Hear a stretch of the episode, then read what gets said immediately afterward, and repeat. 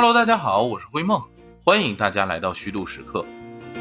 这周啊是终于入伏了，为啥灰梦要用“终于”这个词儿呢？倒也不是说灰梦就非常便宜的啊，就喜欢那种热的要死的天气，而是感觉啊这入了伏总算是热的名正言顺了，热呀心里也要平衡一点。那俗话说头伏饺子二伏面，三伏烙饼摊鸡蛋。那昨天周六是头伏啊，大家有没有吃饺子呢？当然了，你也别害怕，别一听这话头扯起来，以为灰梦又要跟你聊饺子。饺子是个好东西啊，那咱们冬天呢慢慢聊。最近天气热，咱们虚度时刻呀，还是以消暑为主。这周呢，咱就聊一聊另一大消暑神器——绿豆。实话说，灰梦是真的不太愿意聊主食类的食物，主要原因呢，就是这人吃五谷杂粮，这五谷杂粮太常见了。好像呢，每一样都有特别多可聊的，但你要真要是敞开话匣子聊，又觉得哪个都是常识，感觉没啥新奇玩意儿。尤其这绿豆，那在灰梦小时候啊，谁要和我说绿豆能消暑，那灰梦真恨不得是跳起来给他个脑瓜崩。因为那时候在我看来呢，绿豆这玩意儿咋可能消暑啊？那煮出来的是绿豆粥啊，粥不都是用来暖胃的吗？和消暑哪有半毛钱的关系啊？直到有一天啊，我吃到了冰镇的绿豆粥拌白糖，才发现，嘿，这绿豆啊还真能消暑。其实大家伙都知道，以前家里啊有老人，老人是不可能让小孩直接就能吃从冰箱里拿出来的东西的，总要热一热或者放一放，那恨不得冰棍都放个五分钟再给你。所以啊，我还真就没吃过冰镇绿豆粥。那还记得我第一次吃冰镇绿豆粥的时候呢，还是家里没人儿，啊，姥姥姥爷出门了，那我自己翻冰箱就看到里边有碗绿豆粥，但是当时就感觉这绿豆粥和平时的不太一样，啊，没有太多水分，但又没有完全凝固，就感觉啊，你看着这一锅绿豆粥啊，就像一片绿色的沼泽，这要是一般人看了呀，可能都会觉得没啥食欲了，但灰梦我是谁呀？那打小就是正宗吃货呀。我秉承的理念一直都是好吃我要多吃点不好吃呢我得多少吃点的原则。啊，那我屁颠屁颠就去厨房拿了白糖啊，撒上上面，简单拌两下，那就舀一勺就放嘴里了。这一放嘴里可不得了，那可以说是直接给我打开了新世界大门呢。那入口最先感受到的就是豆子，豆子啊已经煮得很软烂了，一抿呢就能直接化掉。还带着一点那种沙沙的口感，随后伴随着的呀，就是和豆子一起煮的这种绵软无比的糯米。冰镇过的糯米呢，不像刚煮出来那种纯软糯的感觉，绵软的同时啊，还带着一层韧劲儿，那就让整个口感上呢多了一分层次。沙、糯、韧，就这三种截然不同的口感啊，就奇妙的混杂在了一起，互相不融合，但也毫不违和。那随着口腔的温度呢慢慢融化，在融化的过程当中啊，三种口感就慢慢的融汇在一起，就让你感觉啊不想咽下去，就想多嚼两下。味道呢也和热的绿豆粥完全不同，没有随着热气飘散出来的那种豆香，所有的味道啊被完整的冰封进了粥内。入口之前呢感受不到任何的味道，但入口以后啊。浓郁的绿豆清香，谷物特有的香气，还有糯米的香气以及糖的甜，一下子随着升温啊爆发出来，充斥了你整个的口腔。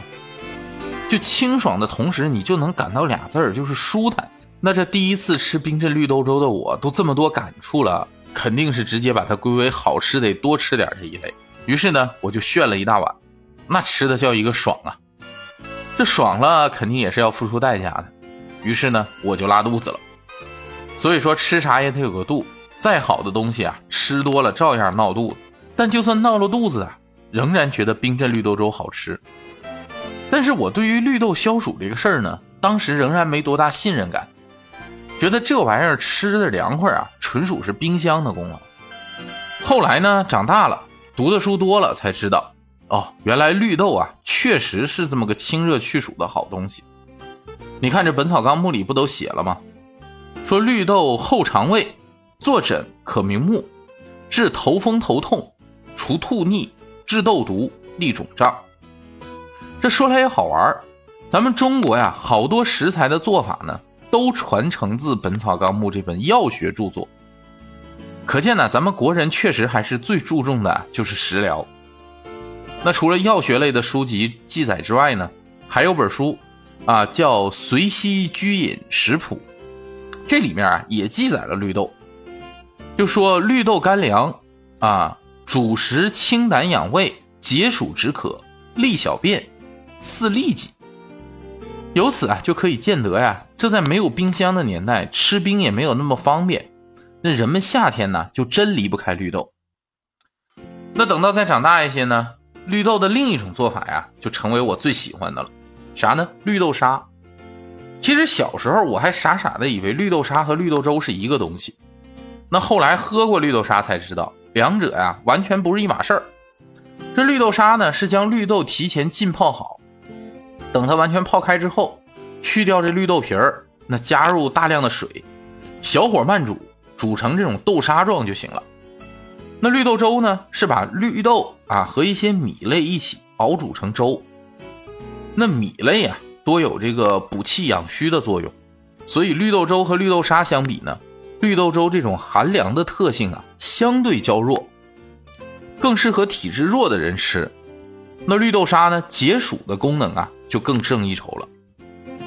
那时候啊咱也是年轻好动的年纪，我还记得高中的时候教室在五楼。那课间十分钟都得拿个篮球跑到楼下操场上投几个篮踩着上课铃再往回跑。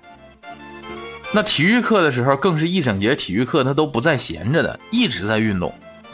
那等运动完毕了，跑到学校小卖铺啊，买上一杯人家小卖铺老板提前就冰镇好了的绿豆沙，那绝对喝完是瞬间就活力满满啊，感觉篮球场上我还能再站一小时。上大学的时候呢，也尝试过自己煮绿豆沙，但最开始啊，煮出来不知道为啥都是红色的，给我直接整懵了。我就在那念叨我说：“绿豆啊绿豆，你说你都煮出了红色的汤，你让红豆怎么看你？你让黄豆怎么看你？你让其他这五谷杂粮都怎么看你啊？”当然了，这光念叨肯定没有用。后来啊，我还真上网查了好多资料，看看怎么才能煮出绿色的绿豆沙。哎，人家网上啊还真有科学的给我解释了一下，说出现这种现象最主要的原因呢是绿豆中啊含有很多多酚类物质，那在碱的环境下啊，氧气的作用下就会发生化学反应，啊变成红色。这知道原理咱就好办了，那你试验几次排除变量，你就总结出小窍门了。那你要想煮出绿色的绿豆沙呀，还真有这么几个窍门。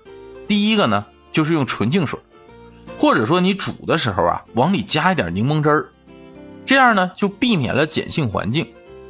哎，但咱可注意哈，这柠檬汁儿可别放多了，不然呢煮出来啊就酸了吧唧的，一点都不好喝。这第二个窍门呢，就是要沸水下锅，千万别冷水，然后等煮开之后转了小火啊，赶紧给它盖上盖子，让绿豆呢和空气接触的是越少越好。避免和氧气接触，也就避免了氧化。就这样煮出来绿豆汤啊，那就浓绿可爱了。而且想让这绿豆沙能快速的煮出那种翻沙的感觉，咱也有小窍门。除了你一泡一整宿之外啊，你还可以先泡一会儿，泡十来分钟就行了。然后把水分沥干，直接扔进冰箱的急冻给它冻一下，冻个两三个小时，你再拿出来煮。很快就能开花翻沙，其实这说着好像挺复杂，原理也挺简单，就是绿豆泡了之后啊，吸收了大量的水，这水一冻成冰，体积就变大了，就把绿豆给撑裂了。那煮的时候呢，本来就有裂缝的绿豆，那就自然更容易煮开花，然后把里边东西煮出来，成就这种翻沙的口感。那咱前面聊了这么多，全是围绕着消暑这个事儿聊的。确实啊，这天气太热。整点啥都想着能凉快凉快，但人家绿豆好歹也是五谷杂粮里的一味，人家的作用啊，可绝不仅仅是给咱消暑的，人家能量大着。绿豆最大的用途是啥？是做粉丝。不信你从百度上啊查一下“粉丝”这个词，里边肯定有一句话，叫“最好的粉丝是以绿豆制成”，也可由玉米淀粉或者地瓜淀粉制作，但品质不如绿豆粉丝。因绿豆中的直链淀粉最多，煮食不易烂，口感最为滑腻，所以啊，咱们吃到的这些高品质的粉丝里啊，你别看看起来晶莹剔透的，你绝对想不到它竟然是绿豆制作而成的。那咱中国人吃粉丝这事儿呢，也老久了。你看词源里就说哈，粉丝在我国的食用历史至少有一千四百年了。其实口耳相传的历史比这还早。那相传呢，是春秋战国时期齐国的军事家孙膑，那就是和庞涓斗智斗勇那位大佬。那为适应军旅作战的需要，首先就调制出了粉丝这个东西。后来呀，制作工艺就在民间广为流传。所以你看，现在说最好吃的粉丝，那还得是龙口。龙口在哪儿啊？那就在山东，那不就是春秋战国时候孙膑所在的齐国吗？但这事儿啊，没文字记载，那就是民间流传。大概呢，就是三百六十行，行行都得找个祖师爷这么个意思，所以也不能全信。那最早文字记载出现粉丝这个东西啊，是在北魏贾思勰的《齐民要术》里边。所以词源呢也采用了这个记载，说咱们吃粉丝啊有一千四百多年了。《齐民要术》里边呢把粉丝叫做粉缨。等到了宋代，那人们就经常吃绿豆粉丝了。宋代有个陈守达写了一本《本心食谱》，里边啊就很形象地描述了绿豆粉丝的做法，叫碾蘸绿珠，撒成银缕。你看这说的多诗意啊！那还有咱刚才说的食疗的大成者啊，李时珍的《本草纲目》里，对于这个绿豆粉丝的做法的描述啊，就更为具体了。说绿豆处处种，磨而为面，成绿取粉，可以做耳炖膏，荡皮搓索为食中药物。这里说的搓索呀，就是说做粉条。那除了吃粉丝的这个历史悠久之外呀。这粉丝好像就是咱们中国的特产。汪曾祺老先生在《故乡的食物》一文里就是这么写的，说粉丝好像是中国的特产，外国名之曰玻璃面条。常见的粉丝吃法是下在汤里，华侨很爱吃粉丝，大概这会引起他们的故国之思。每年国内要运销大量的粉丝到东南亚各地，一律称为龙口细粉，华侨多称之为山东粉。我有个亲戚，是闽籍马来西亚归侨，我在他家吃饭，他在什么汤里都必放两样东西，粉丝和榨菜。那除了做粉丝呢，绿豆直接磨成面也是一种吃食，而且啊，这中医还拿绿豆面直接用药。相传说有一些偏方里，绿豆面是能够解砒霜的毒的。你想想，古代人是认为砒霜是剧毒之物啊，那都能用绿豆来化解。可见古人对于绿豆去毒的效果呀，还是十分信任的。那绿豆面的加工方式就很多了，最简单的就是像白面那样和面做面点嘛。直接用绿豆面做的面条，那就叫杂面。说起来，杂面啊，流传也很广。民谚里不就有句话吗？叫咱们清水下杂面，你吃我看。这句话好像还被引用到《红楼梦》里了，从《红楼梦》里尤三姐的口中说出来。不过这句话的意思啊，其实没什么好的，就是说这杂面呢，必须要下在羊肉汤或者高汤里，清水下杂面没得吃的意思，所以叫你吃我看嘛。那咱们都说到绿豆磨成面的，那自然少不了一样吃食啊，就叫绿豆糕。这绿豆糕啊，算是南北都有的这么一种糕点，但是南北方的做法还有点不一样。南方的绿豆糕呢，要加油啊，然后和面，吃起来啊就更像面点。而北方的绿豆糕呢，那是以北京稻香村最为正宗了。但你看哈，北方的吃食本来相较南方是重油的，但恰恰这绿豆糕，北方反而是不放油的，所以吃起来呢，一入口就变成了颗粒的状态。那吃不惯的人呢，就会觉得有点噎到。小时候在姥姥姥爷家住，姥姥姥爷呢就特别喜欢给我买绿豆糕吃，哎，我还特别爱吃，一次能吃好几块。那都得后边姥姥姥爷生怕我噎着，追着我后边让我喝水才行。巧了，汪曾祺老爷子也记载过绿豆糕。他说绿豆糕以昆明的吉庆祥和苏州的采之斋最好，油重，而且加了玫瑰花。北京的绿豆糕不加油，是干的，吃起来噎人。我有一阵生胆囊炎，不宜吃油，买了一盒回来。我的孙女很爱吃，一气儿啊吃了几块，我觉得不可理解。